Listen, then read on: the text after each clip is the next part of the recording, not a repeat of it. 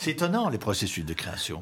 Ah oui, non, c'est ça, ça que je trouve passionnant, c'est que finalement, vous, vous êtes de façon peut-être euh, inconsciente euh, laissé porter par l'empathie la, que vous aviez pour ce que vous appelez la lie de la vie de, des personnages, qui en fait sont des, sont, sont des romanciers, comme s'il y avait une sorte de, de, symbiose qui devait se faire. Et lorsque je vous disais dans ma première question que vous aviez d'une certaine manière incorporé leur style, leur manière d'écrire, ce que je voulais dire par là, ce n'était pas que vous faisiez de la parodie, mais au contraire que vous aviez réapproprié un nouveau langage pour dire ce qu'ils étaient pour vous, notamment en inventant des mots. Euh, vous venez de parler du somniloque. Euh, il y, a des mots que vous inventez comme euh, Marcel Proust mourissant, ou bien il, ri, il riochait dans sa, il riolait dans sa, dans sa barbe. Riotait. Il riotait dans, dans, sa barbe. Il y a toute une série de mots comme ça qui viennent, qui sont d'une invention telle qu'il y a une jubilation de l'écrivain écrivant La nuit du monde, mais en même temps on sent une jubilation pour vous de devenir le marionnettiste des deux génies. C'est vrai que, vous le savez sans doute, j'ai été metteur en scène de théâtre, j'ai été moi-même comédien, donc j'ai voulu qu'il joue dans la pièce de mon livre. J'avais d'ailleurs pensé, en fait, des amis m'avaient dit au départ, bah oui, euh, il faut faire un dialogue de théâtre avec ces deux monstres. Peut-être qu'on y arrivera d'ailleurs, mais du tout, toute autre manière. Donc c'est vrai qu'il y a un effacement de la part du romancier que je suis par rapport aux deux écrivains qu'ils sont, mais en même temps, ils sont la citation d'eux-mêmes perpétuelle. Donc il fallait évidemment que je... Ils ne m'ont jamais impressionné en tant que figure. J'ai eu des problèmes de construction de narration, j'ai jamais eu de problème d'écriture. Mais il fallait que je sois à l'aise dans mon livre. Mais je peux vous dire que, par exemple, bon, je suis un amoureux du langage comme eux, mais Riochet, c'est pas moi qui l'ai inventé. Riotet non plus.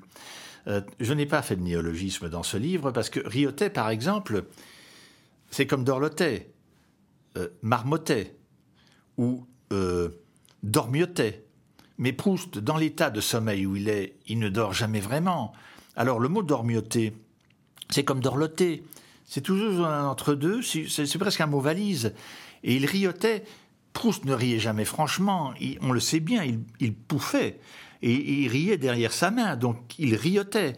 Et riotait quand même beaucoup mieux que de dire Marcel riait.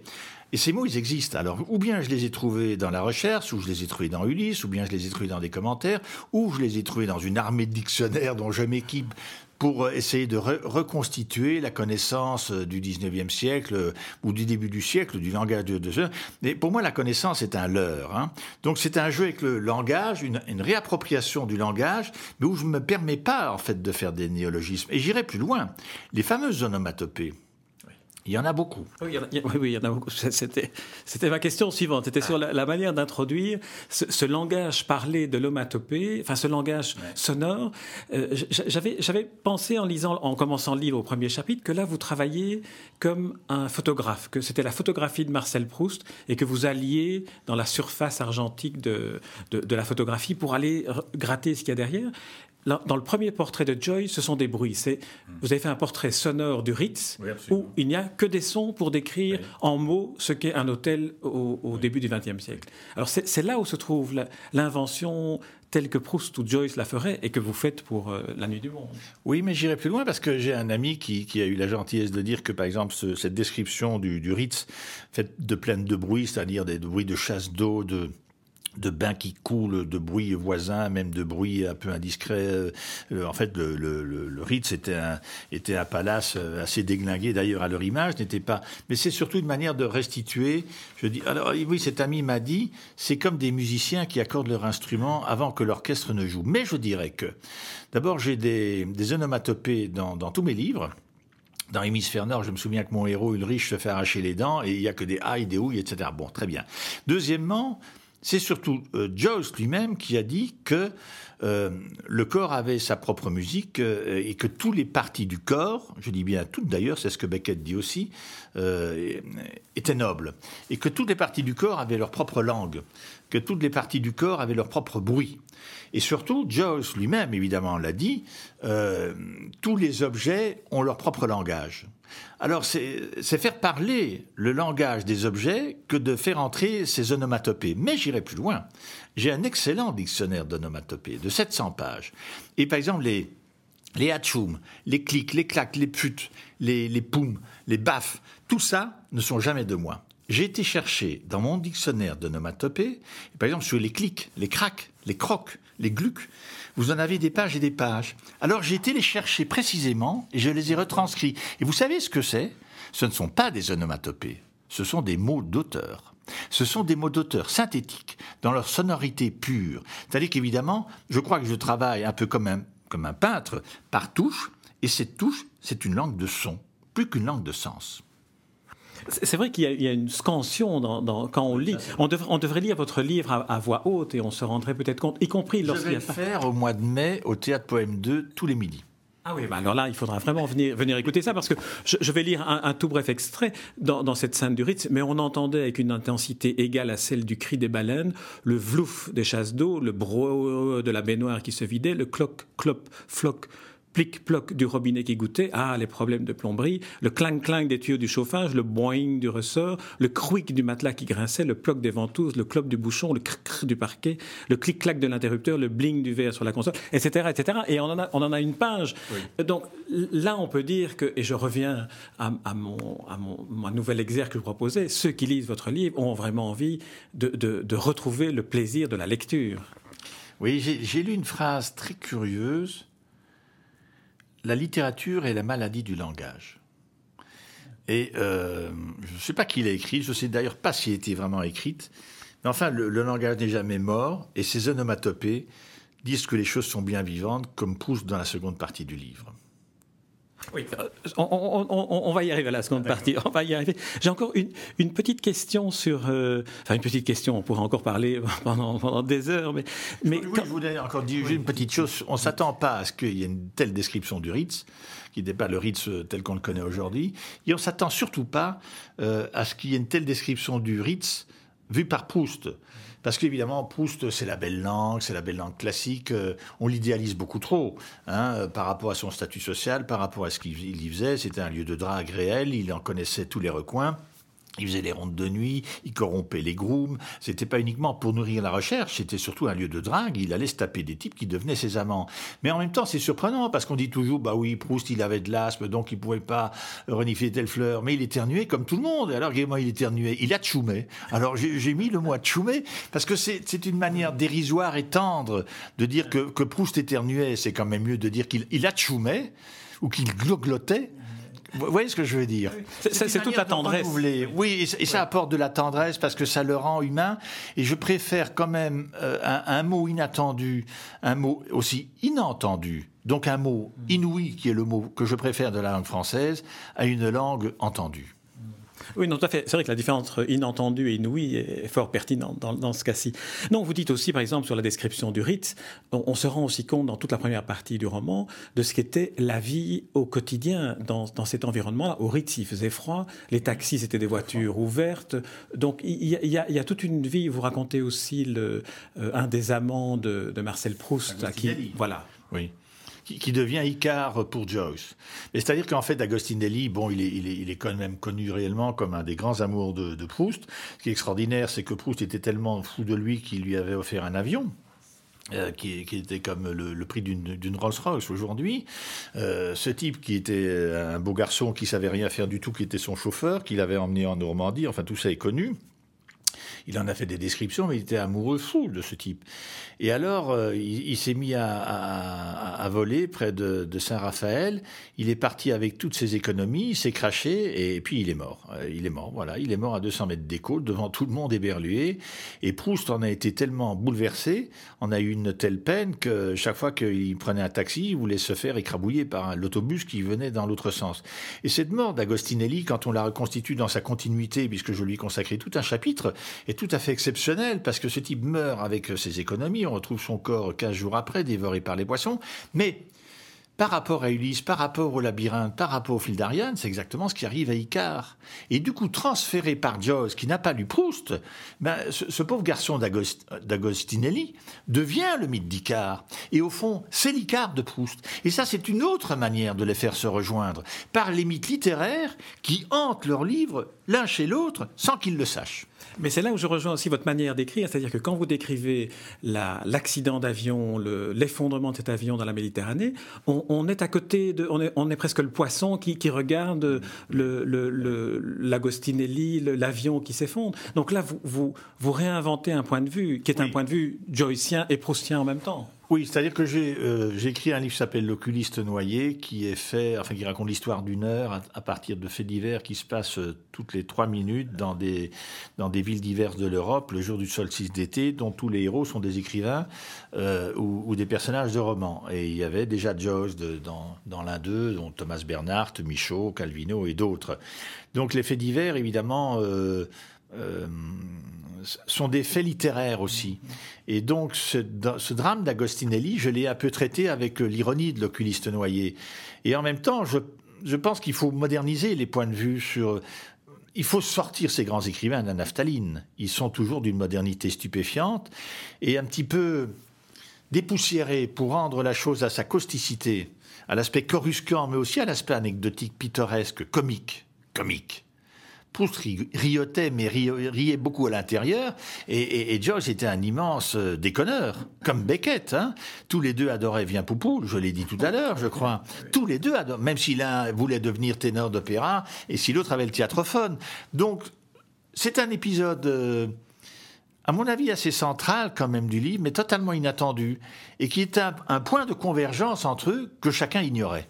Oui, vous, avez, venez de mentionner le mot théâtrophone. ça, c'est le genre de petite découverte dans votre livre qui, est, extraordinaire, parce que le théâtrophone, c'est par téléphone, on entend des, pièces de théâtre. C'est l'ancêtre du podcast. Oui, bah absolument. Mais Proust y était abonné, ce qui lui permettait de savourer les opéras auxquels il ne se rendait pas. Et comme Joyce était un fou d'opéra, d'ailleurs, son fils a voulu devenir chanteur d'opéra, chanteur d'opéra raté, terminant par avoir un cancer de la gorge, comme sa fille était folle. Euh, il y a aussi un rapport justement au chant, euh, au spectacle, à l'opéra. Et tout ça les réunit aussi par leur culture.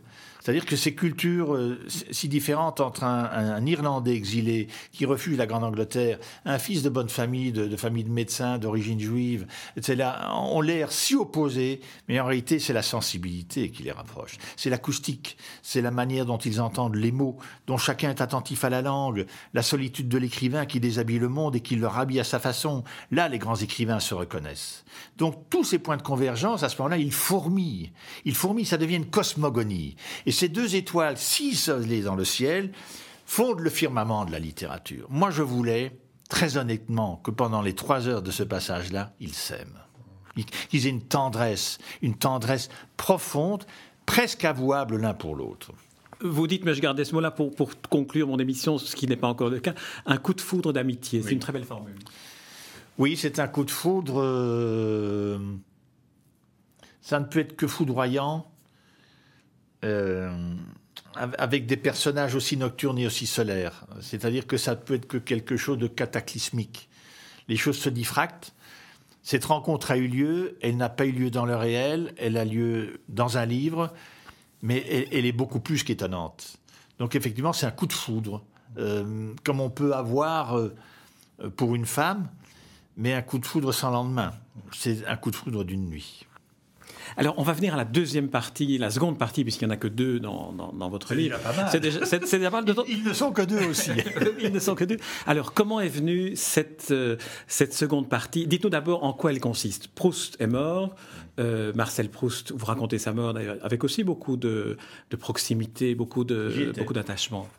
C'est-à-dire que je pense très naturellement, j'ai eu envie de ne pas quitter euh, au moment où eux se quittent, euh, je crois que Joyce dit nous nous reverrons après la mort ou quelque chose comme ça.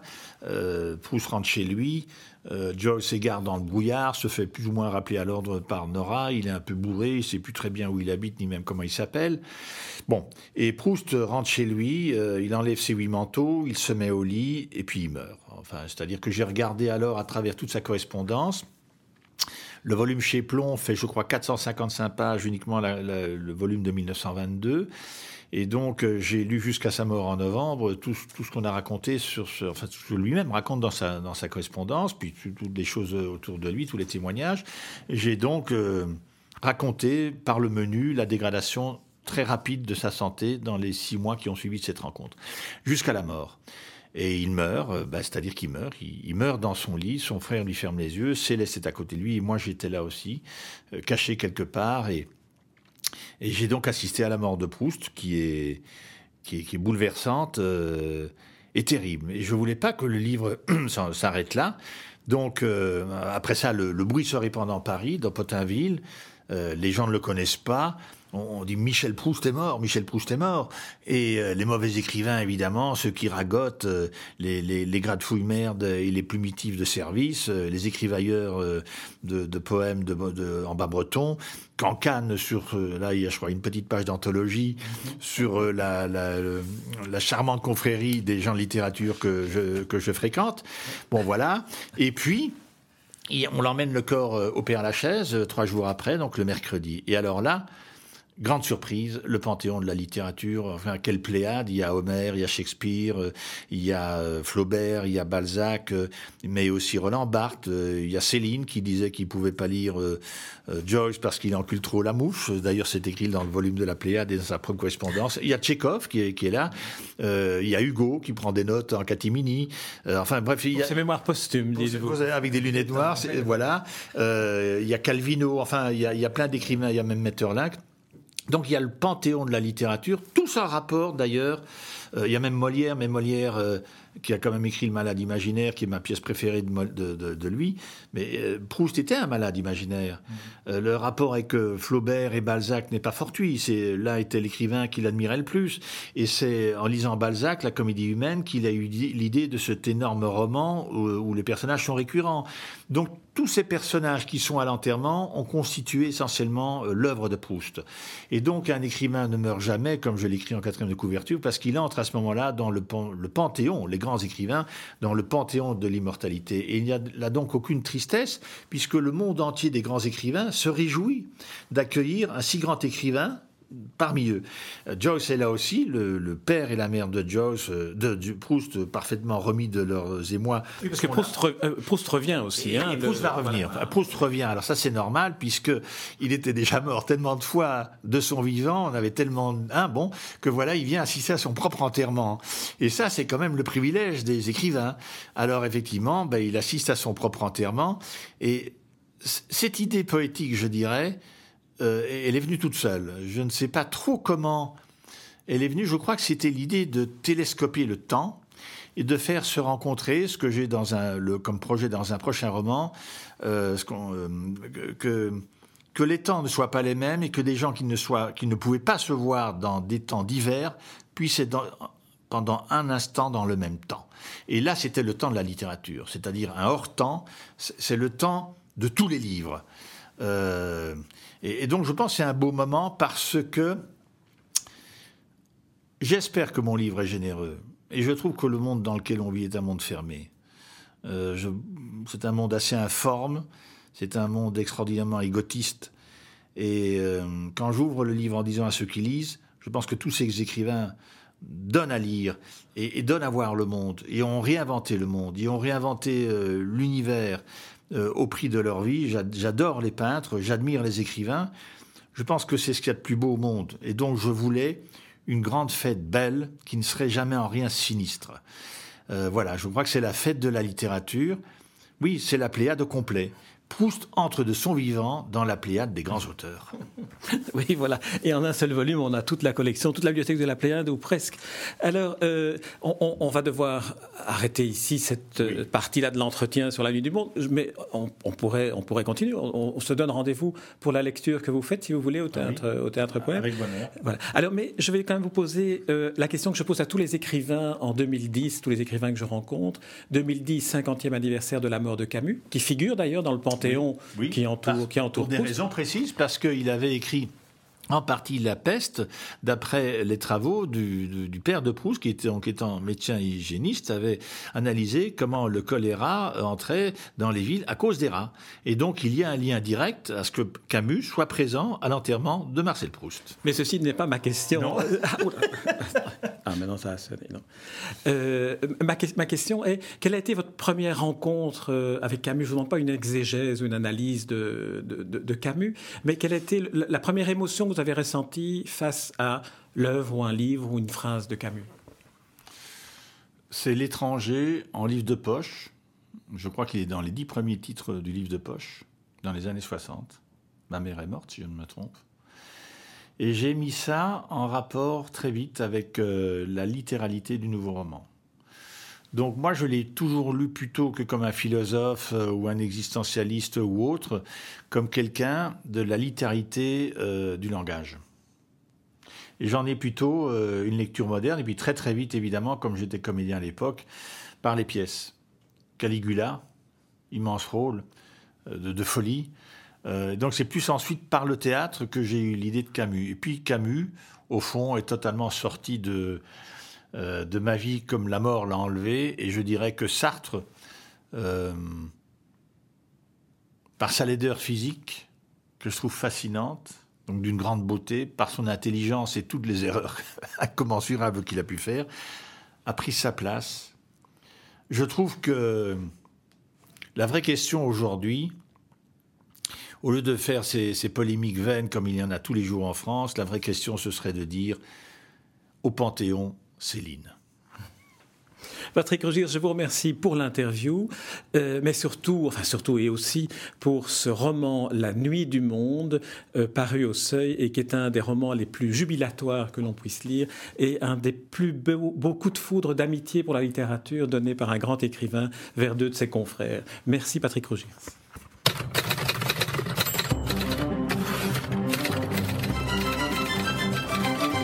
Espace Livre la rubrique littéraire de Demander le programme. Les rencontres d'Edmond Morel.